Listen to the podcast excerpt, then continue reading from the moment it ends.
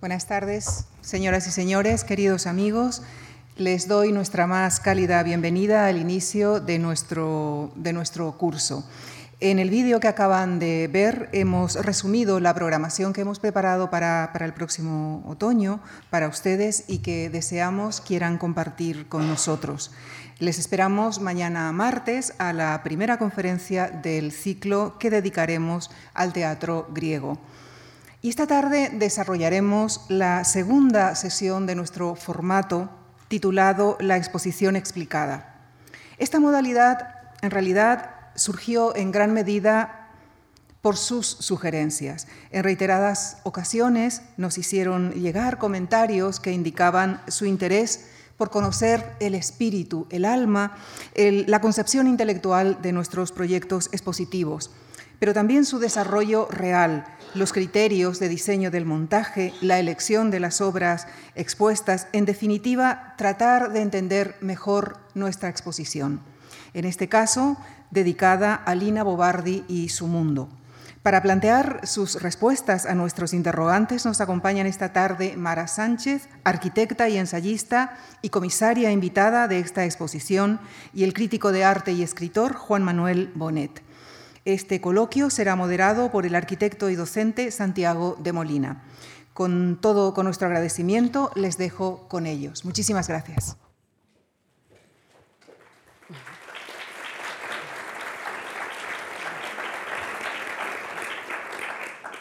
Bueno, muy buenas tardes a todos. Eh, muchísimas gracias por la invitación y la presentación. Es un placer estar esta tarde con todos ustedes, con eh, Juan Manuel Bonet, con Mara Sánchez eh, Llorens.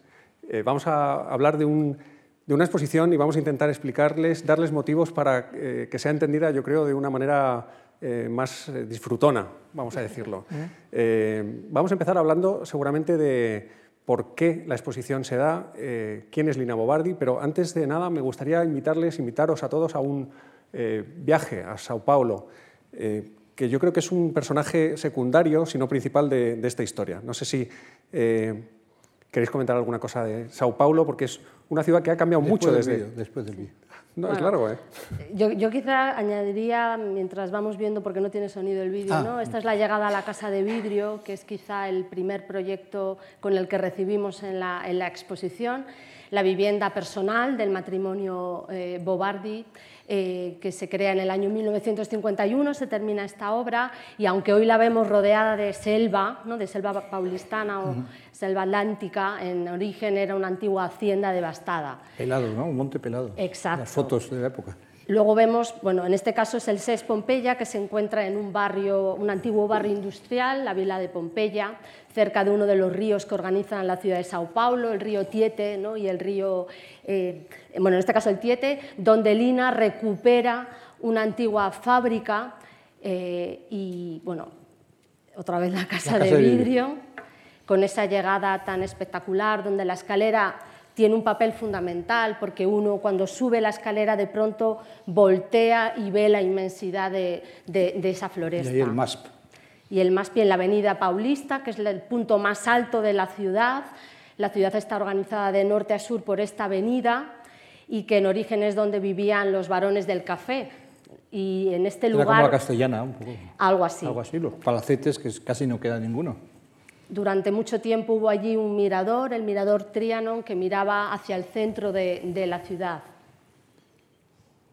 De nuevo el SES.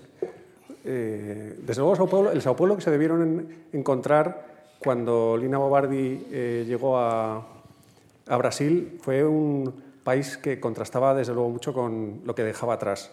Eh, bueno, mira, esa es una foto preciosa de Lina en la casa de vidrio por Chico Albuquerque, que también es autor de otra foto, que es esa foto en la que la casa está totalmente pelada.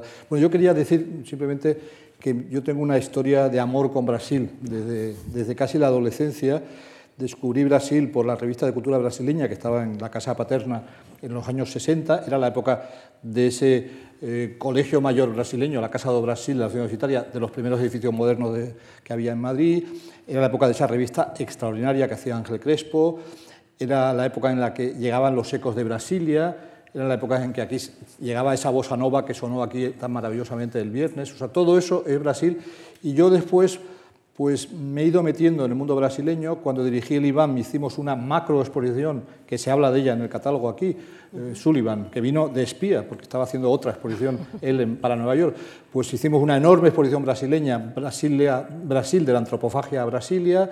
Después mm, he trabajado con José Manuel Ballester, que tiene tantas fotos aquí en la exposición sobre edificios de Lina, algunas hechas para el libro que hicimos juntos sobre Sao Paulo y otras especialmente hechas ahora, especialmente las de, las de Bahía. ¿no? Y ahora estoy escribiendo un libro en francés, para una editorial francesa, que se va a llamar Maravilla, porque Brasil, para mí, a pesar de que es también un país muy complicado, en fin, a la vista está estos días y en general a la vista está, pero es un país fascinante. Y yo creo que Sao Paulo es una ciudad que o la detestas o, o te entusiasma. Yo soy de los que soy entusiasta, pero tengo amigos que la detestan. Hay gente que dice que es una ciudad caótica, insoportable, tipo México DF. Es verdad, es, una de las tres metrópolis de ese tipo que hay en América, en el continente, vamos, en, en Iberoamérica, México, Buenos Aires, Sao Paulo, quizás sea la más monstruosa de, las tres en ese sentido, pero luego es una ciudad que es extraordinaria, es babélica, para mí es, eh, es un caos, pero es una maravilla. Y, voy a mencionar a tres enamorados de, Sao Paulo que corroboraré un poco eso. Uno es Blaise Sandras, el poeta francés, eh, suizo-francés. Blaise Sandras llega en el 24, lo acogen los poetas brasileños de aquella época y él dice en un poemita dedicado a Tarsila de Amaral, que aquí la hemos expuesto, adoro esta ciudad, Sao Paulo es según mi corazón, aquí ninguna tradición, ningún prejuicio, ni antiguo ni moderno.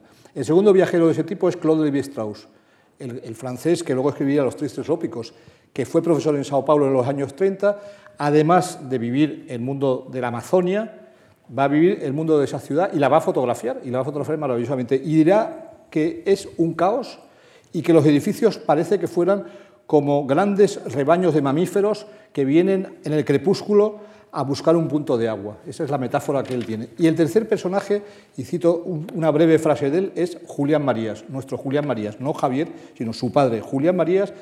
Pero ¿quién está haciendo Sao Paulo? ¿Quién está haciendo este derroche de trabajo, voluntad, inversión y talento creador? La sociedad, los tranvías, bueno, en fin, va diciendo cosas así y tiene una frase definitiva. Sao Paulo no es una ciudad, sino todo lo contrario. Pues yo añadiría dos personajes más que en este caso serían Pietro María Bardi, ¿no? dos enamorados de Brasil, y Lina Bobardi, que llegan originalmente a Brasil en el año 1946, pero que invitados por el magnate eh, Asiso Tebian, que era el dueño de todos los medios de comunicación que había en ese momento, los diarios asociados, es invitado Pietro a montar un museo que en un principio podría haber sido en Río de Janeiro, pero finalmente es en la ciudad de Sao Paulo. Y si bien cuando el matrimonio Bardi llega a Río de Janeiro se enamoran por completo de esta ciudad que quizá no es tan monstruosa, ¿no? en un primer Entonces golpe de, vista, ¿no? bueno, efectivamente pero deciden que en Sao Paulo es donde probablemente además había una necesidad mayor de crear un, museo y por eso eh, van a montar el Museo de Arte de Sao Paulo. ¿No? En solo 10 años, entre los 40 y los 50, Sao Paulo duplica la población. Eh, hoy tiene solamente lo que es el municipio 12 millones de habitantes, que no está, no está nada mal y era un experimento. En realidad era una ciudad experimental donde llegaban personas de todos los mm. lugares, no solamente internacionales, sino también nacionales, de todos los estados de Sao Paulo, rurales, de, Brasil, del nordeste llegaban del propio estado de Sao Paulo, y del propio estado, cafetero, Sao Paulo, cafetero, tierras rojas. Y toda esa realidad, esa multiculturalidad que mm. ellos encuentran, son la que, en cierta manera, van a intentar mostrar en este proyecto cultural tan importante que es el Museo de Arte de Sao Paulo, que como primera petición era un museo de arte moderno, pero quizá la única condición que pusieron los Bardi es que no fuera ni moderno ni antiguo, sino que fuera un museo de Ese museo es un museo generalista, lo abrieron muchísimo a todo tipo de disciplinas, danza, diseño gráfico, diseño, diseño industrial, música, literatura, todo cabía en ese museo, pero está hecho a la imagen de la ciudad es muy impresionante ver cómo Bardi fue capaz de ir encontrándose los magnates, además de Chateaubriand, muchísimos otros personajes que los convencía de ser lo que Alice Sarin, en la que mejor ha estudiado el fenómeno del coleccionismo en los Estados Unidos, llamaba los poseedores orgullosos, los propietarios orgullosos. Usted tiene un Goya, pues no lo tenga en su casa, téngalo en el museo. Y, por ejemplo, pues el, Goya primero que tuvieron, hay, varios cuadros de Goya en ese museo, es eh, el retrato del último inquisidor. Eh, Juan Antonio Llorente. Entonces, eh, ese, ese, personaje retratado por Goya es significativo que esté en una ciudad que tiene tantísima eh, tradición judía. Es una ciudad donde el elemento judío y en el coleccionismo, en la arquitectura, se ve muchísimo. Es una ciudad en la que te encuentras una pequeña iglesia colonial todavía de los tiempos portugueses y al lado puede haber una sinagoga y lo siguiente es una iglesia neogótica o neorrománica, y luego ese estilo inconfundible también, porque no solo hay grandes arquitectos, en Sao Paulo hay Niemeyer y cosas maravillosas, y Rino Levi y Vilanova Artigas, pero luego hay también de repente ese estilo de los años 50, 60, de esos rascacielos que te habrás fijado tú como arquitecta, que, son, que se llaman Chambord, Versalles, y es un estilo totalmente ecléctico, horroroso, de collage y tal, pero hoy ya nos hace gracia, y el propio Ballester sacó fotografías en nuestro libro de, ese Sao Paulo, es, eso es una ciudad babélica, ¿no? al final, donde, donde todo coexiste y el museo condensa lo mejor en ese sentido. Y Bardi fue el catalizador y, ella, claro, el museo lo crea Chateaubriand, se lo encarga Bardi, Bardi le encarga la arquitectura del primer edificio lo reforma su mujer, le encarga los muebles, luego le encarga el segundo edificio, que es el que inaugura la reina de Inglaterra, luego él tiene una galería, tiene una revista, todo esto hoy, según los códigos deontológicos actuales, sería un poco bárbaro. No me imagino yo dirigiendo un museo y encargándole a mi mujer el edificio. ¿no? Me gustaría avanzar porque eh, a, la vez, a la vez que eh, Lina Bobardi y su marido eh, llegan a Brasil, de alguna manera se encuentran con una situación que es, eh, sin embargo, muy distinta a la que han dejado atrás. Por un lado, dejan un país eh, y un continente, en realidad, eh, no solo atrasado, sino arrasado, sino lleno, de cascotes por la guerra, y se encuentran con la oportunidad, gracias al marido de Lina Bobardi, de tener un primer acercamiento, un primer trabajo. Pero en realidad, ¿quién era Lina Bobardi? O sea, yo creo que merece la pena decir por qué ahora merece la pena hablar de Lina Bobardi. Yo creo que es importante también para, bueno, pues para todas las personas que nos acompañan esta tarde. Lina Bobardi eh, o Aquilina de Enrico Bo, que era su nombre de, soltera, nació en Roma en el año 1914 y se formó realmente primero en el liceo artístico, pero luego como, como arquitecta. Y esto es importante porque ese pensamiento que ella tiene o esa formación tiene mucho que ver con esa formación de los años 30 europea. ¿no? Ella cuando termina, nos podemos imaginar, eh, la ciudad de Roma queda completamente arrasada con la guerra y quizá el ambiente cultural para ella era un poco cerrado, poco abierto y por eso decide marcharse a una ciudad más abierta que es Milán. ¿No? Allí va a entrar en contacto con muchísimos artistas, de, además de distintas disciplinas también, y empieza a desarrollar una actividad muy ligada a la labor editorial. También hay que pensar que en esos años tampoco se construía tanto. No construyó nada en Italia. No, ella colabora dibujó, con... Dibujó. Exacto, dibujó, soñó otras arquitecturas y colabora con Gio Ponti, que ese sí que era un arquitecto ya de reconocido prestigio, que tenía obras en Milán y que además bueno, pues desarrolla la Trienal de Milán, de Milán donde ella colabora casi como una asistente suya. ¿no? Pero eh, bueno, pues conoce en distintos momentos de su vida, conoce a Pietro María Bardi, del que posteriormente va a tomar eh, el apellido. Es una cosa interesante, ¿no? porque Lina Bobardi unas veces se va a llamar Lina Bo, otras Lina Bardi, otras Lina Bobardi, depende del contexto en el que se esté moviendo. ¿no? Pero conoce a este marchante, dueño de una galería de arte, y bueno, pues regresan originalmente, en un principio regresan a, a Roma, se casan e inmediatamente se marchan a, Brasil, ¿no? en este momento tan, tan interesante eh, en el que eh, Pietro es invitado a montar tres exposiciones sobre arte italiano, uno sobre arte moderno, arte clásico, etc. La primera y quizá la más conocida la realiza en el Ministerio de Educación y Salud, un edificio conocidísimo ¿no? y que además abre en este caso la exposición, ¿no? nos recibe con esa cita que, que mm. hace Lina. ¿no? Aquí hay esos dos dibujos que yo creo que enganchan muy bien con... Tiene mucho que ver esto seguramente con... Eh, esta historia de la que seguramente Juan Manuel nos Yo quería, comentar. ¿Puedes volver a la imagen anterior? Sí, claro. No, no, porque quería dos pinceladas italianas todavía. A mí me ha intrigado mucho porque confieso que no me había percatado de la personalidad del padre de ella, de Enrique Bo.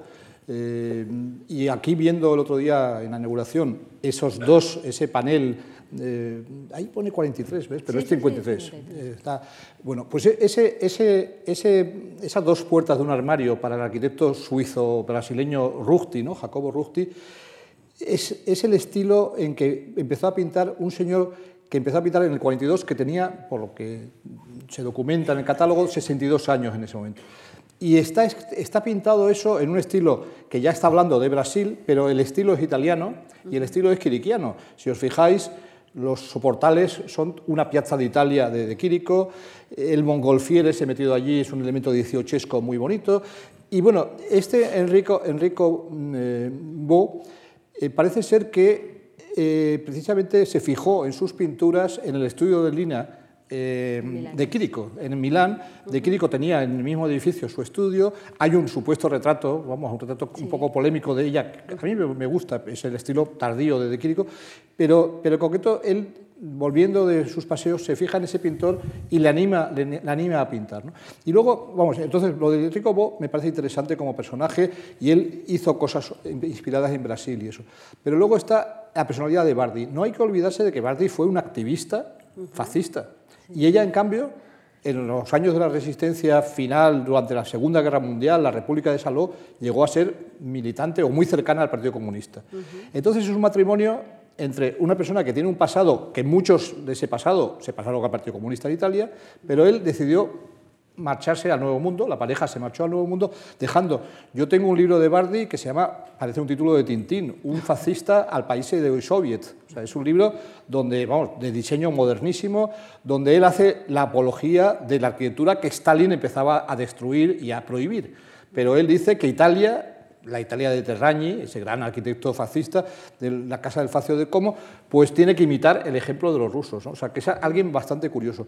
Y luego había tenido una galería, eh, había, había, había promocionado toda la pintura del Novecento italiano y él había estado ya en el Nuevo Mundo, en los años 30, igual que Sartoris también había viajado, eh, igual que había viajado Margarita Sarfati llevando la pintura del Novecento eh, a, Buenos Aires, pues él había descubierto ese nuevo mundo.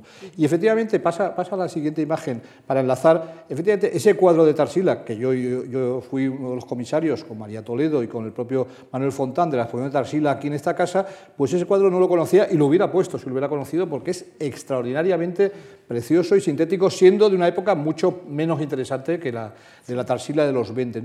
Y ese, ese cuadro con el pan de azúcar, el dibujo de, Bardi de, la llegada a Brasil, tienen que ver con ese deslumbramiento, que es la acuarela esa de la Plaza Sertulio Vargas, que está un poco más adelante, y eh, tiene que ver con esa frase maravillosa que habéis puesto en la entrada de la exposición, que dice, me asomo a la, cubierta del barco, veo los, los morros, tan típicos que están en la pintura de Tarsila y en tantas fotografías y en las fotografías de Ferrés de, finales del 19 comienzo del 20 y veo un edificio blanco que es el Ministerio de Cultura, obra del equipo dirigido por Le Corbusier en la época de Getulio Vargas, con eh, Niemeyer, Burle Marx, Portinari, Lucio Costa, toda la modernidad brasileña en pleno. Y ve y dice, este país es el futuro, esto no es Europa, aquí hay posibilidad de hacer un mundo nuevo. ¿no? Es fascinante. Esa frase es maravillosa, como es maravilloso ese dibujo un poco a lo tintín de la plaza que veremos después. Tiene mucho que ver también con esta sensación de futuro que da sistemáticamente a todos los emigrantes, les ha dado la sensación de que en realidad todo el continente americano era un continente de futuro, ¿no? con el título de Zweig de Brasil, país de futuro. Sí, pero luego eh, vienen los brasileños lo que dicen de Stephen Zweig, luego dice, y siempre lo será, siempre será futuro. no llega el futuro. es un continente, llega a ver un futuro bueno. Es un continente inacabado, pero tiene mucho que ver con, con esta cosa de lo inacabado con, en realidad, la historia de Tarsila eh, do Amaral y el porqué del título de la exposición. Mm. Sí, yo aquí o sea, estaríamos un poco entre la anterior diapositiva y esta, ¿no? No sé si quizá podrías volver, Santi. Yo aquí, bueno, además quisiera eh, pues descubrir también un poco de, cómo se llega al final, por ejemplo, pues a este cuadro ¿no? del, que, del que tú comentas. Para nosotros, eh, y, digo nosotros, incluyo bueno, pues al resto del equipo curatorial, que son Manuel Fontán y María Toledo, Toledo, que han hecho un trabajo impresionante porque se pueden ustedes imaginar lo que supone traer obras de tan distintas instituciones, de y de lugares tan complicado administrativamente. ¿eh? Bueno, eso por supuesto, eso lo dejamos casi para nosotros. No, no, sí, pero, desde esa llegada que para nosotros era importante transmitir, cómo es la llegada de los Bardi mm. a, Brasil, con todo ese mundo de sueños por realizar, con ese peso ¿no? de la guerra que, traían a cuestas, eh, eso era importantísimo. Bardi, además, que tenía conocimiento de, lo que había sucedido en la Semana de Arte Moderna del 22, pero Lina, que por otro lado también tenía conocimiento de la arquitectura que se estaba haciendo, para nosotros fue muy importante eh, conectar con esa antigua, o sea, esa anterior exposición sobre mm. Tarsila do Amaral del año 2009, porque creíamos que Lina podía convertirse en el eje que estructurara Para contar este otro Brasil. ese otro Brasil y también por dar una continuidad no solamente cronológica, sino también espacial, ¿no? porque eh, Tarsila también está implicada en el funcionamiento del, del propio Museo de Arte de Sao Paulo, colabora como redactora también en algunas de las revistas que veremos más adelante. Y, ese cuadro es fundamental, el de Tarsila do Amaral, porque engancha de alguna manera y mm. verifica que la historia es real. Es decir, o sea, que, que, nosotros estamos tratando de contar, digamos, esa segunda parte, por decirlo de alguna mm. manera, además desde un punto de vista eh, distinto. Y también un poco para, para explicar a, los, eh, a nuestros amigos ¿no?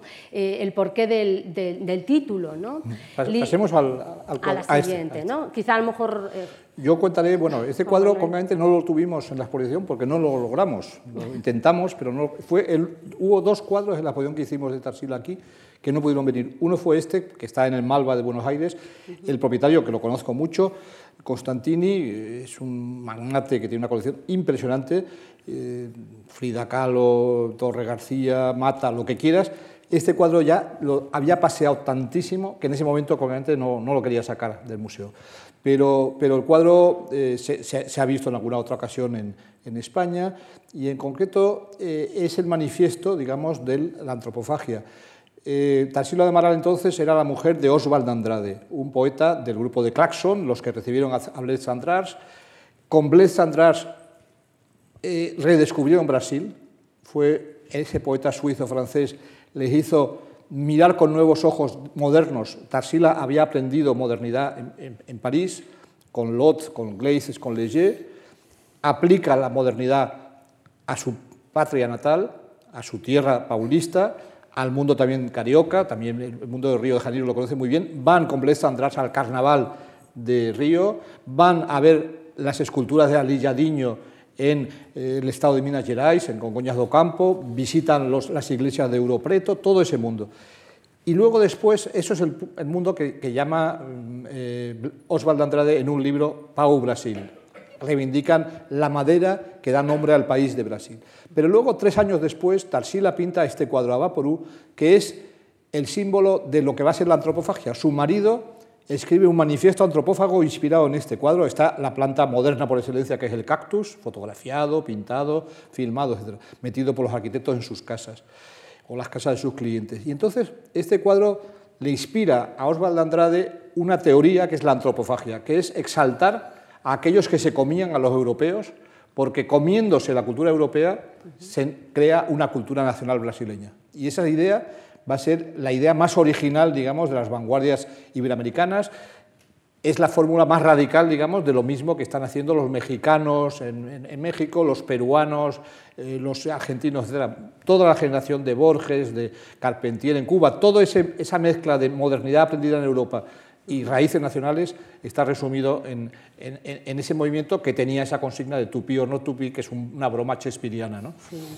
Y yo creo que además, eh, y volviendo te hacemos volver todo el tiempo al anterior, o bueno, la tienen ustedes no salimos. en la cabeza, ¿no? Porque lo digo también un poco, yo ese cuadro Vaporú lo conocí en el año 2001 en la inauguración precisamente del Museo Malva, ah, y ahí es donde precisamente a mí alguien me habló sobre, sobre Lina Bobardi, eh, y yo me, desplacé desde la ciudad de Rosario, que es donde yo estaba viviendo, eh, hasta Sao Paulo ¿eh? en autobús, que le eché unas cuantas horas, simplemente para conocer la, obra de, la obra de Lina. Y dándole la vuelta precisamente a ese mm, manifiesto antropófago, entendíamos que Lina Bobardi lo que había sufrido de alguna manera era esa antropofagia, pero a la inversa. Es decir, se mm. trataba de una mujer eh, formada en Europa, con las herramientas europeas, pero que al llegar a Brasil se quedó completamente enamorada del país y de todo lo que iba encontrando. ¿no? Yo el otro día decía cómo incluso eh, se imaginaba ¿no? que había piedras preciosas ¿no? por las calles, pero es que es cierto, ¿no? o incluso uno camina por las avenidas y de pronto pues, aparece un mango maravilloso. las jacarandás. ¿no? Las jacarandas. Me da la sensación que tiene mucho que ver con ese dibujo, ese que hablábamos este antes. ¿no? cuando alguien llega... Yo es la primera vez que lo veo al natural, ¿eh? El dibujo. Es fantástico. Sí, sí, yo lo conocía, por supuesto, y me había llamado mucha atención, lo tenía escogido para mi libro francés, saldrá en él, casi a su tamaño. Eh, tiene que ver con la exuberancia que descubren allí. De repente eh, hay una tendencia general de cualquier europeo que viaja a Brasil encontrarse con un continente eh, y explicarle al continente qué, es ese continente. ¿no? Hay esa cosa colonial mm. que de alguna manera siempre está presente y sin embargo la actitud de Lina Bobardi es radicalmente distinta, me da la sensación. ¿no? Cuando se encuentra con esta exuberancia lo primero es que se deja sorprender. Sí, no, no, y bueno, tanto ella como él, los dos se van a convertir en brasileños, es decir, son centrales en la cultura brasileña, realmente. O sea, él tiene una obra de estudioso de, aspectos diversos, la arquitectura, la artesanía.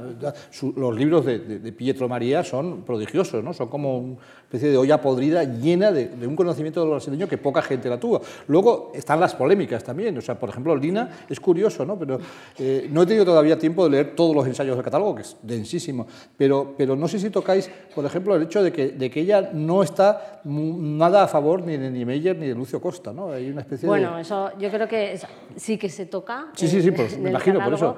Pero claro, en realidad yo creo que además así también vamos adelantando un poco algunas de las imágenes ¿no? que vamos a tener más adelante adelante, eh, era sobre el tema de la revista Hábitat, ¿no? que, les da la bienvenida eh, en la exposición, en ese mueble de entrada que hemos llamado de alguna manera el gabinete ¿no? de Lina Bobardi, donde se pueden encontrar pues, un pequeño resumen, ¿no? casi como una autogeografía de su, de su vida, y eh, al pie de ese mueble de entrada, justamente en la entrada de la sala de la exposición, pues encontramos esos 15 primeros números de la revista Habitat que no tenían otro objetivo que realmente eh, organizar la historia de las artes de Brasil. ¿no? O sea, porque en realidad no había ese material, digamos, que hubiera organizado, eh, que luego Pietro sí que lo convierte en libros, concretos, dedicados pues, a artes más específicas. ¿no? Pero con esos 15 primeros números de la revista Habitat, lo que están intentando es inventariar realmente y, y de alguna manera mapear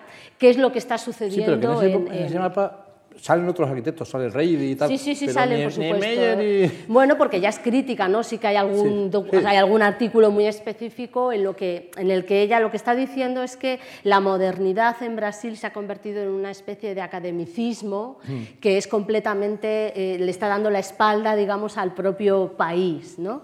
Y ella invita, porque también eh, sucede algo y es que eh, la Escuela de Arquitectura en Río de Janeiro estaba ligada a la Escuela de Bellas Artes, ahí es precisamente donde estaba, por ejemplo, Niemeyer o Lucio Costa, que luego será el responsable del, proyecto de Brasilia, que se inaugurará en el año 1960. Pero es poco favorable a Brasilia también. Sí, bueno, yo, yo, planteo un poco para que también sepan, ¿no? pero por otro lado está la Escuela eh, de Sao Paulo, que estaba más ligada a la Escuela de Ingeniería.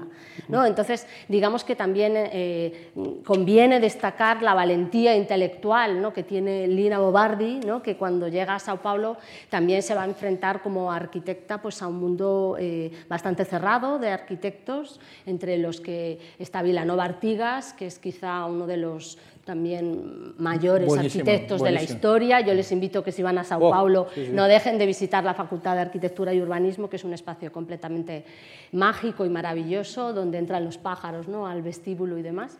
Pero en esa situación, esa valentía por parte no solamente de Pietro, sino por parte de, de Lina, porque también en Sao Paulo se van a encontrar con que simultáneamente se acaba de fundar la Bienal en el año 1951, la Bienal de Sao Paulo por Matarazzo. Y ahí está también rivalizando. Y ahí hay esa otra rivalidad, ¿no?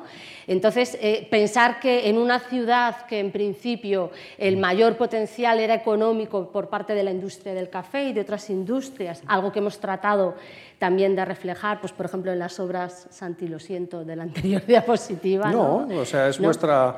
Ah, no, de, la anterior, de la anterior, yo creo. Eso está muy bien, yo luego también quiero comentar algo de eso. Vale, sí, te dejo, te dejo. Pues, digamos que esa ciudad que en principio el soporte mayor era industrial, tanto del café como de otras industrias.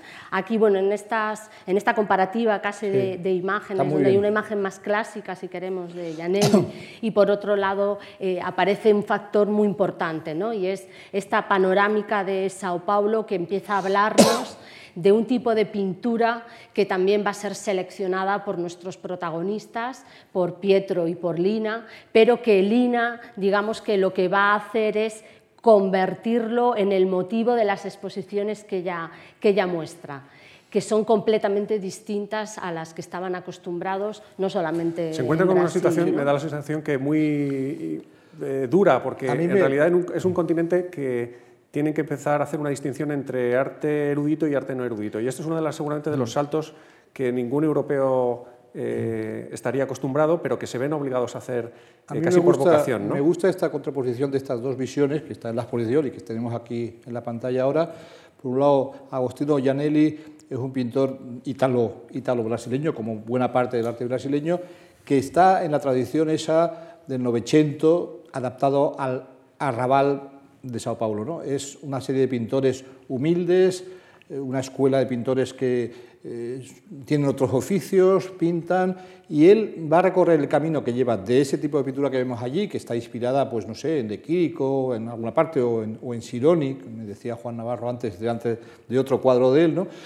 y de allí va a saltar a un mundo a lo y de ahí va a saltar después a esculturas geométricas, es decir, es un un geómetra con raíces novecentistas. Y el otro cuadro, que es la visión caótica, que es lo que es Sao Paulo, lo que es Sao Paulo ya para Luis András, para Levi Strauss, para Julián Marías, como citaba antes, es Agostino Batista de Freitas, que es un pintor, llamaríamos aquí naif, no erudito, como, como decían ellos, pintor del pueblo, artistas del pueblo, en fin, hay varias maneras tal, pero es un, arte que, que, ha tenido muchísimos estudiosos en Brasil, muchísimos defensores, entre ellos los Bardi, y en concreto Freitas representa muchísimas veces en sus cuadros, que se ve aquí uno de ellos, el propio museo, el MASP, está en los cuadros, pero sobre todo es la colmena, la, locura de ciudad, eh, un poco parecida, digamos, al Nueva York de Manhattan Transfer o, a la metrópolis de Friedland, ¿no? o sea, esa metrópolis de Friedland pasada a, lo tropical. ¿no? Sí. Además, Permitidme avanzar. Perdón. No, no, ah. eh, porque yo creo que merece la pena que eh, pongamos el foco también en cómo de alguna manera, hemos hablado de la revista hace un momento, pero eh, hay un momento en que los Bardi deciden asentarse en Sao Paulo y fundar su propia, su propia vida, ¿no? por así decirlo. El, año 1951 yo creo que es importante para la exposición y es importante también para los Bardi. Exacto, bueno, hablábamos, bueno, pues esa llegada que se produce en el año 1947, Lina tuvo clarísimo ya en el 51 que quería ser brasileña y ser casi más brasileña que los brasileños. Pero en el año 1951, aunque este, esta imagen pues, nos está hablando de pues, una obra eh, que es el diseño de una joya que es anterior, del año 1948, pero es importante el 51 porque digamos que los primeros años los Bardi están trabajando juntos y están acometiendo pues, eh, muy diferentes labores. ¿no? O sea, por un lado están montando el museo, a la vez eh, han fundado el Instituto de Arte Contemporáneo, que esto es algo que quizá no nos parezca hoy novedoso, pero imaginémonos ¿no? a finales de los años 40, casi años 50, que un museo a la vez diera clases, impartiera de clases de diseño, de, distintas artes, de propaganda, por ejemplo, o de diseño, ¿no? y quizá pues, ligado a esto, diseño textil, de moda, ¿no? se hace incluso pues, algunos desfiles de moda donde se, se muestran obras incluso de Christian Dior, ¿no? con motivos del propio Dalí, algo que era completamente inconcebible, pero no solamente en Brasil, por supuesto, en el resto del mundo. Entonces, este modelo de, museo, no museo, ¿no? que de alguna manera sería un lugar de encuentro para la, para la cultura y para recorrerla de manera libre, donde se hacen exposiciones de arquitectura, de artesanía, etc., pues en este contexto Lina parecía como que el papel como arquitecta, entendida como hacer arquitectura, era quizá más secundario porque mm. había simplemente, entre comillas, porque hizo un, trabajo estupendo, había remodelado esa primera sede del Museo de Arte de Sao Paulo, en el edificio donde estaba la sede de esos diarios asociados, ¿no? en el centro de la ciudad, y a la vez, pues ella está haciendo todo tipo de, de mm. obras, ¿no? y en ese caso, pues por ejemplo, esa, esa joya, o ya en el año 1951, una obra que es fundamental, que es la Casa de Vidrio, o llamada Casa de Vidrio, porque no tenía ese, ese nombre, sino que los vecinos, fíjense aquí, como la casa está rodeada de muy poca naturaleza. ¿no? Podría ser casi confundida con una casa eh, europea plenamente. Eh, tiene el vidrio, o sea, el lenguaje es absolutamente moderno. Bueno, pero, luego de, la manera en que se ha metido la naturaleza en ella ya no claro, es. O sea, porque... Eh, pero falta el tercer actor invitado, me da la sensación, y es la sorpresa de, de, lo verde. La verde, sí, sí, por eso. Bueno, la casa de vidrio hay, hay un precedente en, el nombre, que es la, Maison de Verre de Pierre Charot en París, que es una casa que yo he tenido la suerte de visitar hace unos años. Está enfrente de Sciences Po, eh, entre el 6 y el 7, los distritos de París cercanos a Saint-Germain-des-Prés, y es una casa que está construida dentro de una casa antigua, pues una casa de cristal para un médico, eh, que es formidable ese edificio, pero no tiene mucho que ver más allá del nombre. ¿no? En cambio, yo esta casa, mm, sí, veo relación con casas, no sé, de, de Mies o de algunos otros en Europa y veo sobre todo cierta relación con el mundo de eh, Richard Neutra y otros arquitectos europeos, por cierto, la mayoría, eh, de, California. ¿no? yo creo que esa arquitectura de California es lo que a mí me, parece más cercano. Y es curioso, pero eh, trabajando estos días para preparar esto, mm, he, caído sobre un artículo de Lina Bobardi y del arquitecto con el que colaboraba, ¿cómo se llama? Carlo... Palanti. No, no, el anterior. Eh, Carlo Pagani. Pagani, sí. los dos escriben un artículo sobre las casas con pilotes en la revista Domus en el año 42, es decir, que ella ya estaba soñando en hacerse una casa así, porque, porque estaba enseñando ejemplos de lo que un poco ella va a hacer allí con ese elemento de naturaleza que es muy interesante, por cierto, y maravilloso, el cuadro de Segal. Segal es un pintor que, que había llegado a Brasil en los años 13, eh, había llegado en el 13, en un viaje, había expuesto y se había ido. Y en los 20 se vuelve a Brasil y se queda toda la vida. Los primeros cuadros de él son ese hombre delante de un mananal, por ejemplo, o sea, la naturaleza en Segal, que es un lituano, un judío lituano, desembarca allí, se construye una casa, se la construye Warszawski, el pionero de la arquitectura brasileña, y es otra casa metida también en una naturaleza de, un barrio precioso de Sao Paulo, y, al final de su vida pinta ese eh, floresta crepuscular, que es una abstracción inspirada en la naturaleza, ¿no? O sea que ese, ese, elemento está, está presente siempre. Y ahí está ya la, la, casa, convertida casi en una casa como una ruina de Yucatán, ¿no? Un poco casi parece. Exacto, ¿no? Casi como si hubiera sido absorbida, ¿no? O devorada, devorada por, la, propia, sí, por la propia naturaleza. Esa es una fotografía de Ballester. Nos parecía importante ¿no? que, que apareciera esa floresta de, del comienzo de la Sarsegal, de la primera sala, porque además, mm. cuando uno llega a esta casa, no sé si, si, tú quisieras contar luego, Juan Manuel, cómo fue bueno, pues, Cuéntame, tu primer encuentro ¿no? con, la, con la vivienda, donde realmente eh, la valla casi se convierte en, en un cuadro ¿no? de la Sarsegal donde aparecen además también el bambú, etc. ¿No? Yo la primera vez que la visité, que era uno de, de los temas ¿no? que habíamos planteado, pues eh, fue en el año 2007, creo, no sé si unos meses antes o después que estuvierais vosotros, digo con, con, Ballester, no, no, no, sé, no, coincidimos, he de decirlo, pero la casa estaba a punto de ser restaurada, con, la cual, con lo cual sería una sorpresa para mí porque de pronto todos los objetos de la casa estaban en el centro ¿no? de las distintas estancias cubiertos con bolsas de basura grises, ¿no? con lo cual el choque fue bastante, bastante grande, lo cual agradezco ahora porque conseguí ver digamos, lo que era esa obra de, de arquitectura, que es coetánea... Estuvo, en otro momento, yo creo, más cercano a la muerte de... No, yo, yo estuve, yo no me acuerdo, ¿qué año muere Bardi? Lina muere en el 92, Pietro, 99. Pietro, Pietro, Pietro. 99. Él. Él. Sí, pues yo, yo, yo, yo debí llegar allí en el 2002 o 2003, no me acuerdo. En- creo que mi primer viaje. Yo no voy con Ballester. Ballester hizo las fotos sin mí, en ese caso, casi siempre las hicimos juntos, pero hay unas cuantas, por ejemplo, también la del Teatro Oficina. Yo no estaba en el Teatro Oficina, él sí, ¿no? Pero concretamente yo estuve, yo estuve, eh, había muerto Bardi, pues haría dos o tres años, algo así, y, y me acuerdo, bueno, tuve la sensación de que era lo que Mario Praz llamaría una casa de la vida, ¿no? Ese libro que Mario Praz cuenta su casa y tal, pues esa casa se podía analizar cada objeto y ver un poco la historia del matrimonio. Estaba todavía la vieja nevera del matrimonio, que supongo que ya no estará, que era un frigider de esos de los 50, azul me parece, tal. Había al lado del frigider una pila de más de un metro de periódicos atrasados, sin, sin recortar, digamos. Estaba todavía como si, si Bardi hubiera dejado aquello hacía poco tiempo. Y luego en las paredes había muchos cuadros italianos buenos, había cosas de, de Carrà o de, o de Sironi, algunos pintores así, y estaban las huellas de los Morandis que ya se habían vendido, supongo que en el extranjero. Es, decir es que- bonito esto que dices que- porque eh, Lina Bobardi deja, deja escrito en su eh, biografía, su primera corta biografía, una cosa que yo creo que es hermosa porque dice, eh, Europa entera se dio cuenta tras la guerra, eh, visitando esos cascotes de las casas caídas, que en realidad las casas no eran esos cascotes, sino los habitantes. Y de alguna manera esta, esta idea eh, queda muy per- permeable o permeada en la casa de ellos mismos. ¿no? De repente la casa de vidrio son, en el momento que dejan de estar Nina Bobardi y Pietro Maria allí, la casa, eh, como bien dices, parece que pierde carácter. Ahora se ha convertido en una fundación dedicada al estudio de ellos.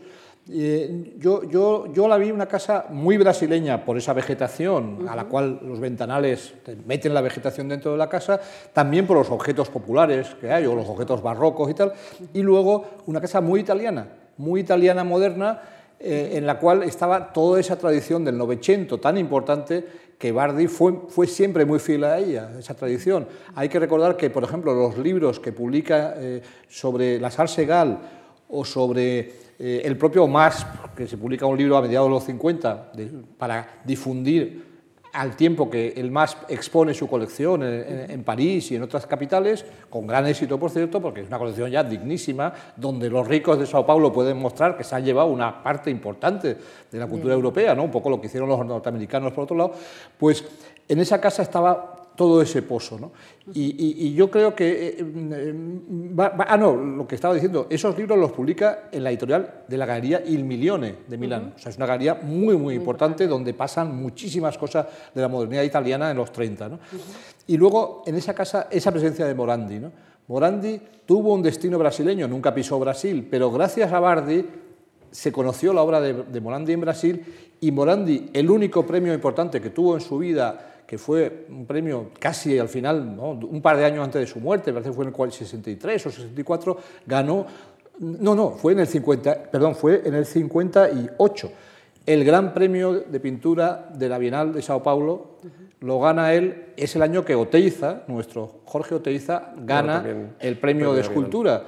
Pero a Oteiza no le gusta nada que gane Morandi el, el premio y no entiende que sus amigos brasileños, incluidos los geómetras, les parezca extraordinario Morandi. Y, y- y Bardi tuvo la capacidad de darse cuenta, como la tuvieron Roberto Longhi y otros italianos, que Morandi era lo mejor que había dado Italia, por encima incluso de De Chirico, al arte del siglo XX. E italiano, Y- yo casi y- por recuperar la casa de vidrio también, por añadir, ¿no? además, eh, obra de Lina. ¿no? Yo creo que se entiende de alguna manera casi como esa idea y toda su arquitectura. Podrán ustedes observarla, casi se trata de una arquitectura en la que ella está planteando una suerte de piazza, ¿no?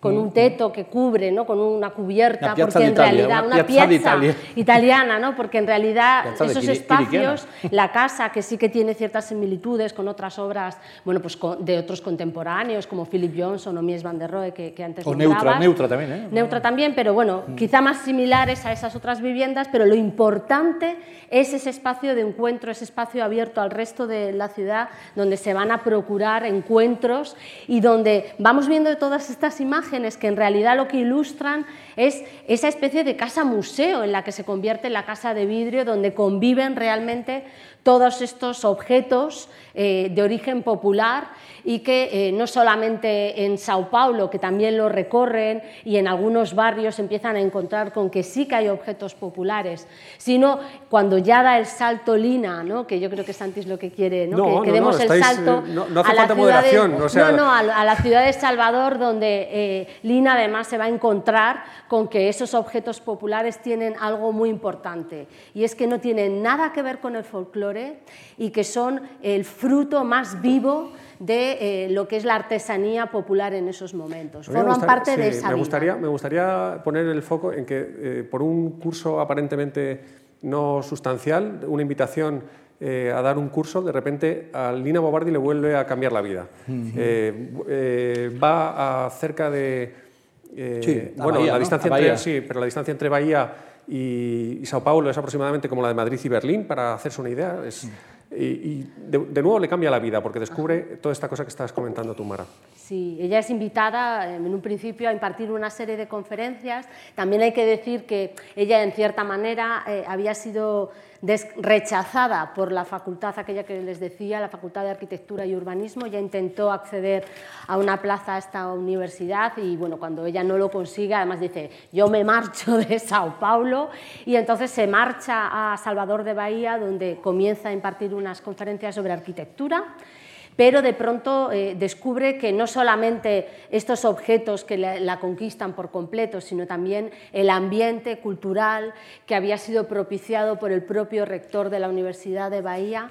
Y el ambiente quiere decir que se estaban haciendo a la vez, no solo en la universidad, sino en la propia ciudad de Salvador de Bahía, se estaban activando desde el mundo del teatro, desde el mundo de todas las artes, mm. eh, se estaban activando distintos puntos y se había conseguido, digamos que un ambiente cultural que a ella le resultó todavía más abierto. Preciosa la foto de Ballester. ¿eh? exacto. Se encarga en realidad de este de darle este forma a este edificio. ¿no? Este edificio que estaba, el solar de Uñao, era una, una construcción colonial que se había hecho entre el siglo XVII y el siglo XVIII, que, donde había una parte central donde vivía el dueño o el señor y donde había otras construcciones donde estaban los esclavos. Ella entendió muy bien que ese tenía que ser el lugar donde se expusieran la obra del pueblo, eh, de, de esa cultura afrobahiana que ella se encuentra con una enorme sorpresa porque era otro Brasil, mm. otro Brasil distinto a aquel que ella había conocido en, en, Sao Paulo. Y de este edificio realmente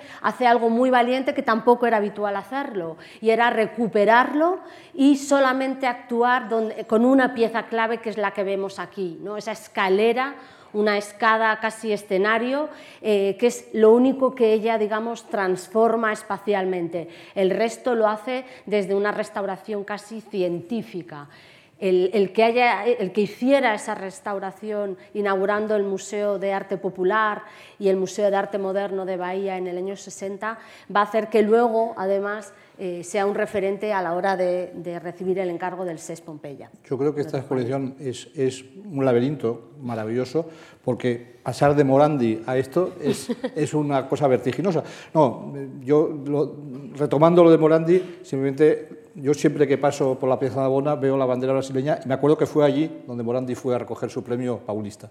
No llegó a, pisar la casa de vidrio, por lo tanto.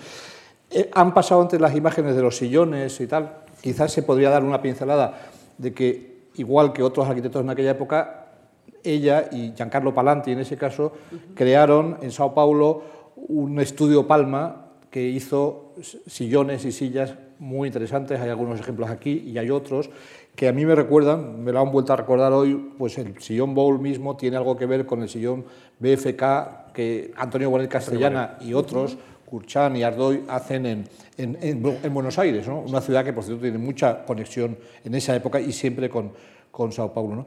Bahía, yo por mi parte no he estado nunca en Bahía, lo confieso y me da pena porque me gustaría mucho conocer Bahía, pero eh, es una ciudad que fascina a propios y extraños. ¿no? Es una ciudad que atrapa a, gente que llega de fuera y yo creo que Lina en ese sentido pues eh, va a conectar con bahianos como Jorge Amado, pero va a conectar también, y bueno, y como los músicos, como los Caetano Veloso y otros, todos los músicos de Tropicalia, todo ese mundo. Caetano Veloso dice, yo, yo descubrí a Lina Bobardi, por cierto, tú, tú hablabas de, antes de Rosario, bueno, yo la descubrí en Montevideo. La primera vez que alguien me habló de Lina Bobardi fue un arquitecto y pintor uruguayo que estábamos esperando a Ábalos y Herreros y, al, entonces intendente de la ciudad, Mariano Arana, que luego fue ministro, que es un arquitecto importante uruguayo, y, y para hacer tiempo me dijo, te voy a poner un vídeo que te va a gustar sobre una señora que igual no conoces, y no la conocía. ¿no? Y entonces en ese vídeo me quedé con la copla porque precisamente estaba Caetano Veloso, salía en él, seguramente lo conocerás ese vídeo, y, decía Caetano Veloso, oh, Doña Lina fue fundamental para todos nosotros. Pero es que esos bahianos tenían a dos o tres personajes fundamentales que venían de fuera. Uno era Pierre Verger, ese fotógrafo enorme eh, que viajó por todo el continente americano, francés, que había fotografiado Europa también y Francia y había hecho las fotografías de la exposición del 37 de París, pero este hombre tiene libros sobre Perú, sobre Cuba, muchos libros sobre África, pero cuando llega a Bahía se queda. en Bahía, se convierte a los cultos mistéricos afro, afro-bahianos, afro-brasileños, se convierte en sacerdote orisha, gran especialista en cultos mistéricos africanos también, y en sus fotografías se ve todo ese mundo. Pero luego está también Caribe, que es un pintor argentino que se llamaba no sé cuántos Barnabó y que también se quedará toda su vida. Es un pintor que es bastante desigual, pero el lado de fascinación por la vida popular bahiana, todos ellos lo comparten y doña Lina va a tener un papel fundamental en sí, tanto que Lina incluso va a hacer el proyecto para la Fundación Pierre Berger, ¿no? porque son grandes amigos. Y luego, luego ella eh, enseña, enseña eh, Bahía en, Sao Paulo, la exposición Bahía no Ibirapuera en el 59, ¿no? y, ella, eh, la conexión con Tropicalia es interesante porque nos abre al hecho de que Tropicalia tiene también implicaciones plásticas, es decir, que los músicos de Tropicalia, bueno, el nuevo cine con Glauber Rocha, la nueva música, y luego Lydia Clark y Oitizica, todo un mundo que no es el de Lina, pero también están implicados en esa... O sea, que Bahía es un punto de... Importante, igual que la vuelta a Sao Paulo seguramente eh, también es trascendente, ¿no? Con, con un edificio que acaba eh, exitosamente y que de repente se llena no solo de obras de arte, sino de vida. ¿no? Exacto, un edificio que tiene una larguísima trayectoria. Yo no quisiera dejar de, mencionar de esos objetos que hemos visto antes, ¿no? que son fruto casi del reciclaje. Creo que eso es importante. ¿no? El, el concepto del reciclaje para Lina es fundamental y lo veíamos en esos objetos hechos con latas y demás.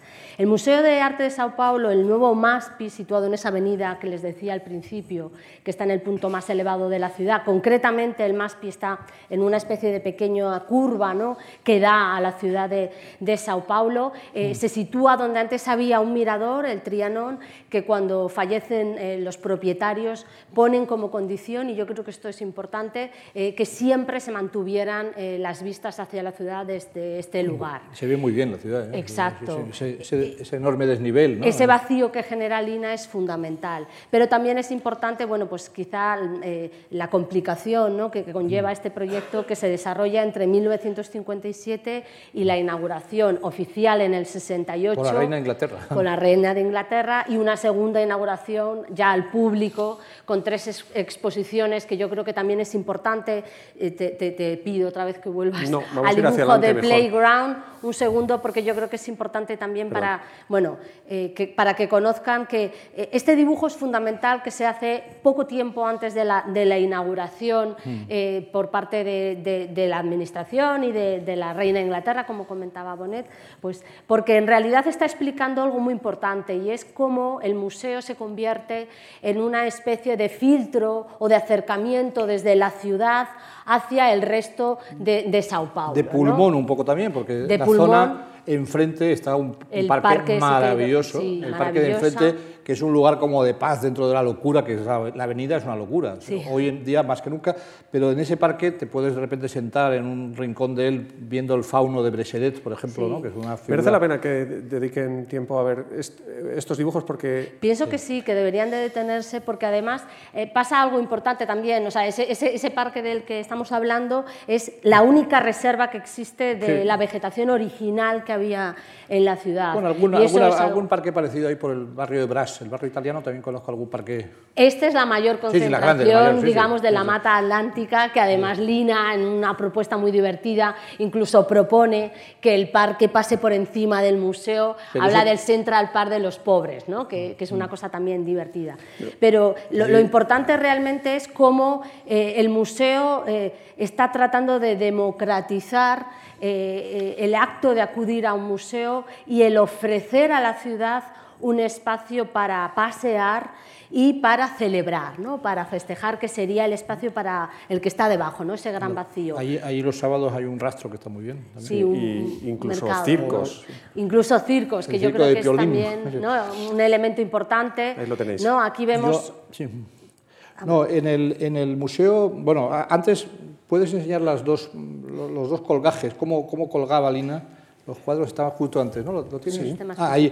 Eh, Yo eso mm, es algo que no me ha convencido nunca, esta, esta historia, y en concreto eh, lo conocía por fotos y el otro- hace poco estuve en Avilés, donde se exponía en el Niemeyer, un edificio brasileño en Avilés, pues se exponían las fotografías de Ballester de Sao Paulo, y bueno, estuve allí pues, como coautor, digamos, coautor del texto de la publicación, y entonces habían colgado una exposición de Sorolla, Sí. con este estuve a punto de descalabrarme frente a un Sorolla porque eh, eh, si, si os fijáis lo que hace Lina allí veis no sé si es ella o es, o es otra persona pero en cualquier caso veis que se puede pasar detrás del cuadro porque el cuadro está sobre un soporte de cristal y entonces se ve el dorso del cuadro, se desmaterializa de alguna manera el cuadro, pero la verdad es que el museo no lo, no lo- no lo ha colgado después así. Pero y pierde el contexto el cuadro. Para un europeo es muy eh, enigmático el colgar Sí, pero, eh, pero te- pinturas te, digo, una al yo, lado de yo otra. hice una vez la experiencia de que, de que yo les dije a los del museo, tenéis que de- decir a los guardas que expliquen que, que hay un cierto peligro. Bueno, nosotros tenemos aquí un ejemplo, Sí, concretamente pero, con una fotografía Pero cuelga una de exposición entera, ¿no? cuelga una exposición entera así y en fin, no.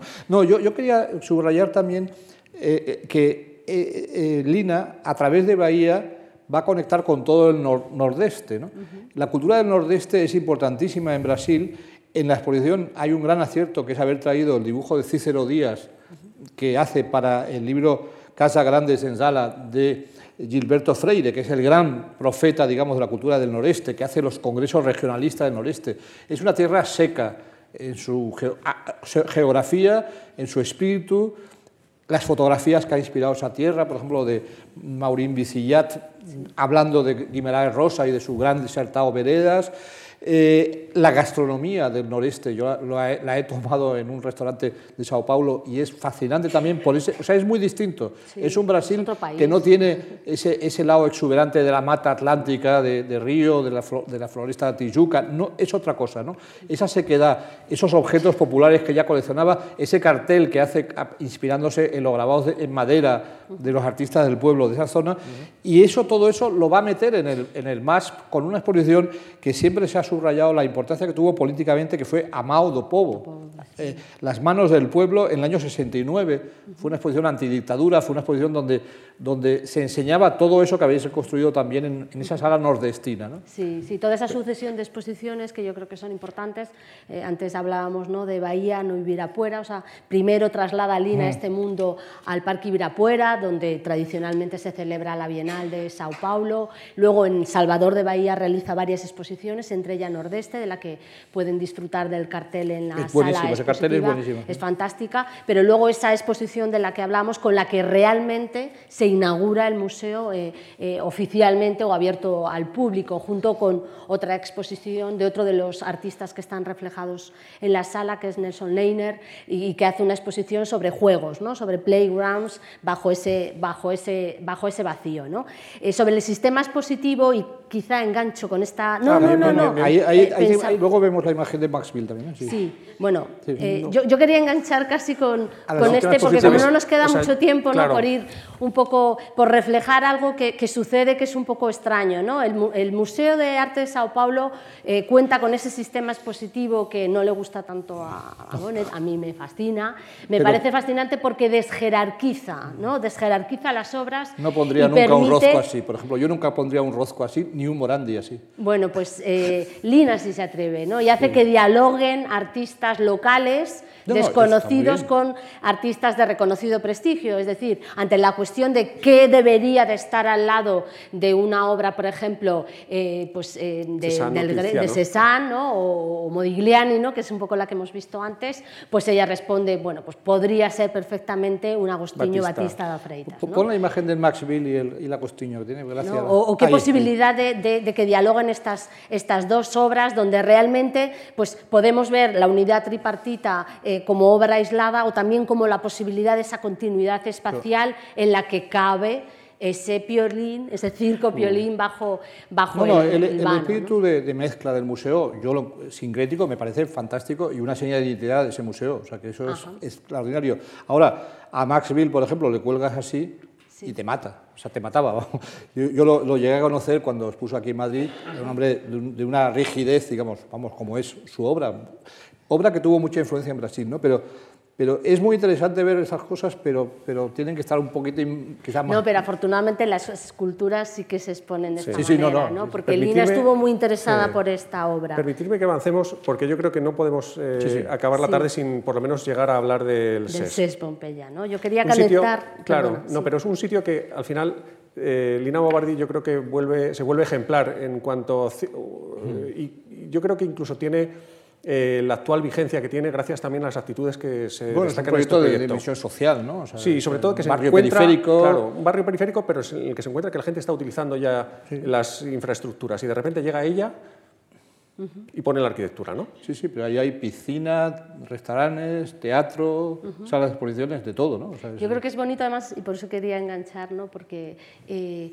para este lugar, ¿no? en, este lugar hay una asociación de empresarios y comerciantes eh, brasileños que, es el SESC, ¿no? el SESC como, como institución que tiene ese servicio social, cultural, etcétera, y en un momento dado un arquitecto llamado Julio Neves recibe el encargo de hacer el SES Pompeya en este barrio y lo primero que propone es tirar la fábrica que existía previamente, que era una fábrica de barriles y que había sido abandonada una década antes y había sido ocupada por los vecinos, tratada con sumo cariño, la verdad, si uno ve las imágenes de época, estaba cubierta de grafitis, pero hechos con muchísimo amor, ¿no? y donde se había organizado realmente el programa, en una zona se jugaba al baloncesto, había teatros para niños, de títeres, eh, también había eh, zona para comer, ¿no? donde había unas barbacoas y demás, de pronto Glaucia Amaral, que era una de las responsables de esta institución, recuerda que, que Lina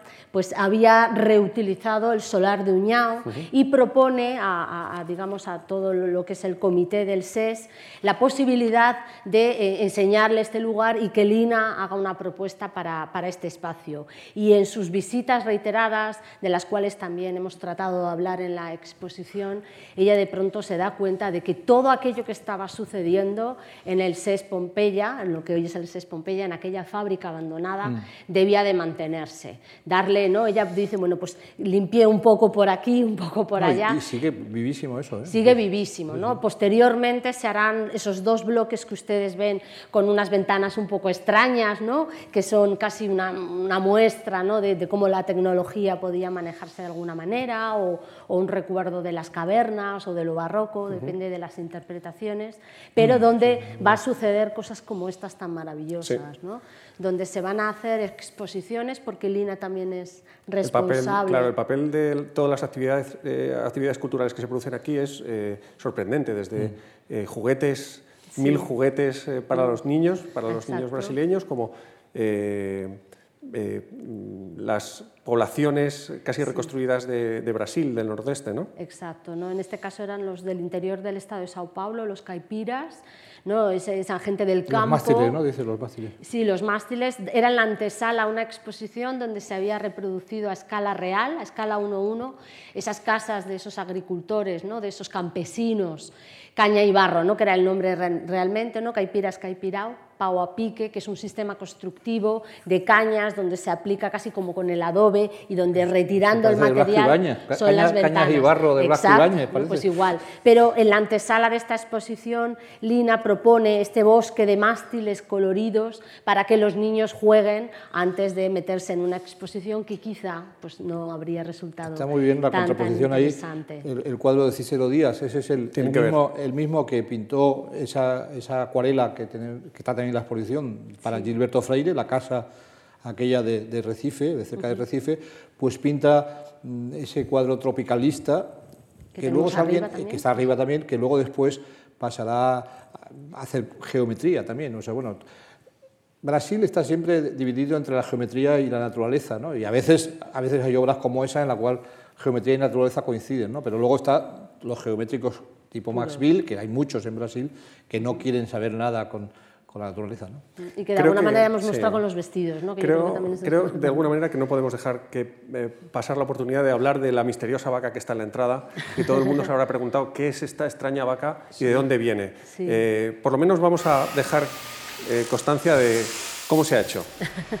la de ahora, Sí, sí, sí, la de ahora. Porque no es la vaca original, en realidad. Es... No, es una reconstrucción que se ha hecho, es proceso para la, para la exposición. Aquí en su parada en la Casa do Brasil. Es, el, edificio, por Madrid. el edificio que hablábamos antes, que es, de... es un edificio de un arquitecto brasileño y de un valenciano, que es el que hizo, no me acuerdo su nombre. ¿no? no él hizo también la Universidad Laboral de Cheste, en Valencia.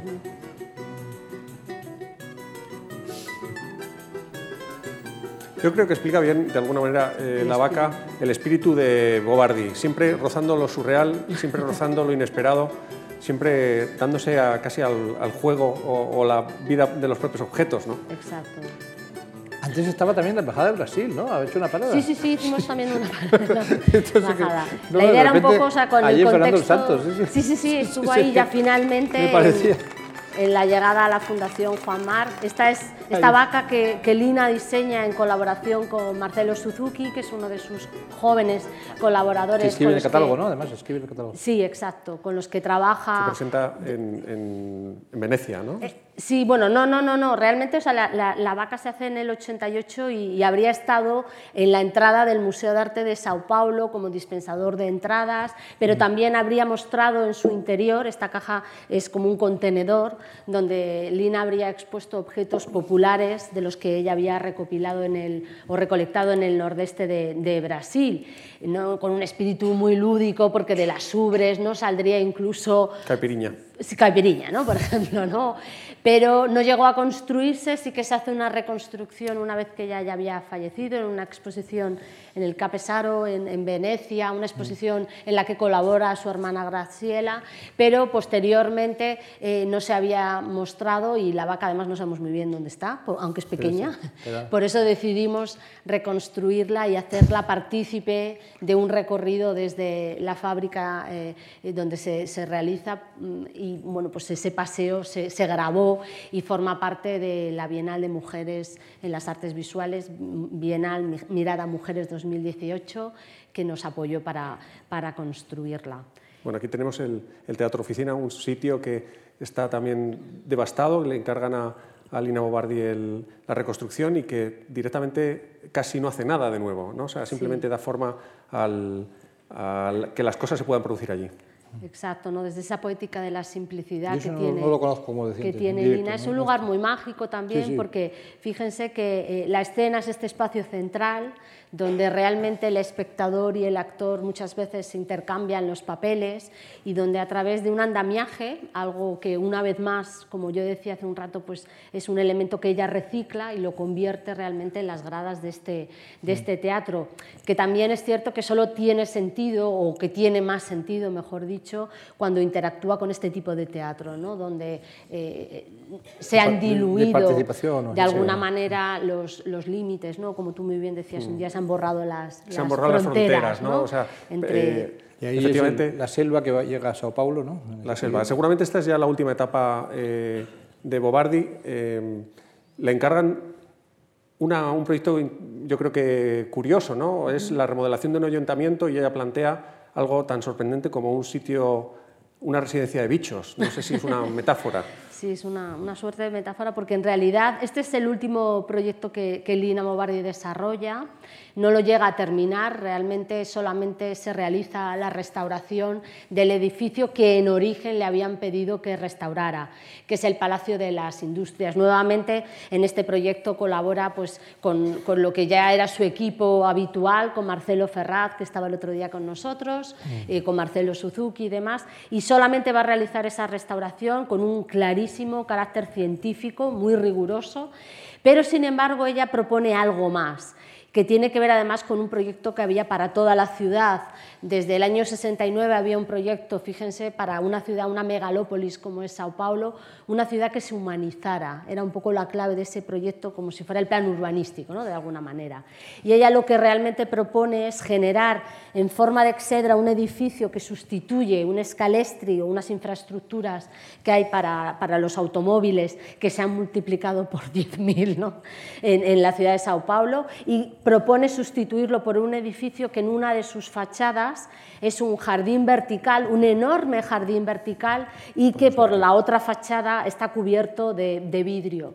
Pero en realidad lo que está haciendo es abrazar una plaza una plaza que se genera entre el edificio previo, el existente, el Palacio de las Industrias y el nuevo edificio. Y en ese programa, en esa descripción que hace, en esa memoria técnica, ella analiza, digamos, el edificio que ya existe, donde hay una influencia florentina, donde empiezan a aparecer algunos bichos, incluso eh, habla de vacas, ¿no? Yo casi me imagino que la gran vaca mecánica habría estado pastando por allí, pero donde realmente lo que propone es no cubrir un edificio con un jardín vertical, sino generar que la propia naturaleza paulista invada de una manera exuberante, como hablabas antes de esas ruinas, ¿no? Mm. que a veces cubren por completo la ciudad, porque era eh, el elemento con el que realmente se identificaba toda la ciudad de Sao Paulo y todo, todo Brasil. En la última sala de la exposición hay un gouache de Roberto Burle-Marx que tiene un poco que ver con esto. Yo es una de las obras que prefiero de la exposición eh, porque tiene, la abre hacia otra dimensión. ¿no? Burle Marx era un judío nacido en Brasil de, raíz alemana, de, origen alemán, una familia alemana, estudió en Berlín y se metió en el mundo del jardín. Era pintor, pero mucho menos interesante como pintor que como el genio que fue del, jardín. Lina lo probó aquí muy al final, pero no llegó a meterse en este mundo ¿no? del jardín. Pero Burle vivió para convertir, digamos, su paleta, o sea, en vez de pintar con óleo o acrílico, pintar con flores y pintar con hierba. Y entonces, bueno, pues realmente ese wash yo creo que abre una perspectiva hacia precisamente un artista que conocía muy bien la geometría, conocía bien la pintura más tradicional, pero sobre todo hizo una especie de geometría orgánica a base de, utilizar las flores, las plantas, los cactus, las palmeras, en fin, todo, todo ese, mundo fascinante. Eh, precisamente con Manuel Fontán, cuando la exposición de, de, Tarsila visitamos en plan de ocio el sitio Burle Marx, a 70 kilómetros al sur de, Río de Janeiro, y con Ballester volví para un libro que estamos ahora preparando en torno a, Río y su zona.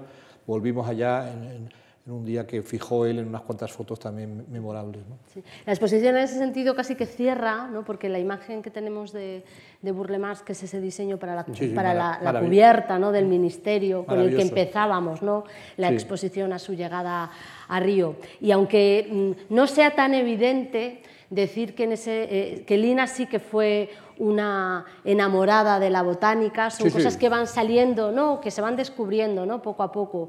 Ella tenía unos cuadernos de botánica desde que era muy pequeña, le había interesado muchísimo y poco a poco va introduciendo la naturaleza, nada más claro que en su casa, ¿no? donde no había vegetación y ella hace ese planeamiento ¿no? de los muros, ese paisajismo para generar o propiciar que la naturaleza eh, devore su propia, su propia casa. En algunos otros ejemplos que podrán ver arriba, como la casa Valeria Cirel, experimenta con una suerte de materiales que no es que añadamos la, naturaleza, sino que conviven de manera natural y de alguna forma la manera de, hacer esto muchísimo más evidente a una escala metropolitana, ¿no? que es algo que quizá, que quizá desborda ¿no? todos los planteamientos que en el año 90, que es cuando propone este, este proyecto, pues hace a través de esta nueva prefeitura de Sao Paulo, de la que únicamente realizó el depósito. ¿no? Otra obra que me gusta mucho de la última sala es la de Alfredo Volpi,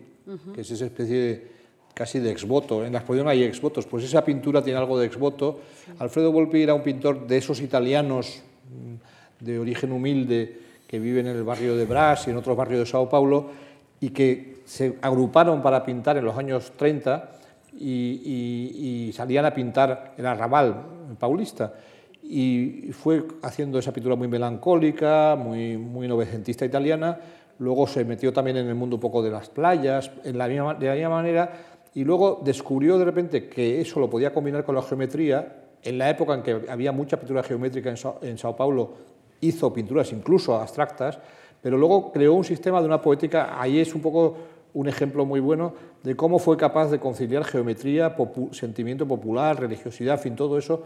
Es un pintor absolutamente maravilloso y os recomiendo ese cuadro también. Sí, bueno, muy bien. Eh, a mí me gustaría acabar con esta, esta exuberancia de, conversación, eh, tocando muchos temas, dejando en realidad a Lina Mobardi eh, casi como una excusa para hablar de todo lo que sucede en Brasil eh, en este tiempo, agradeciendo por supuesto a Juan Manuel Bonet y a Mara Sánchez Llorens su eh, sabiduría y haber compartido con nosotros eh, esta conversación y a todos ustedes por su atención. muchas gracias. Les emplazo a que vean la exposición con otros ojos hasta por lo menos el día 13 de enero del 2019. Bueno, muchas gracias. Muchas gracias.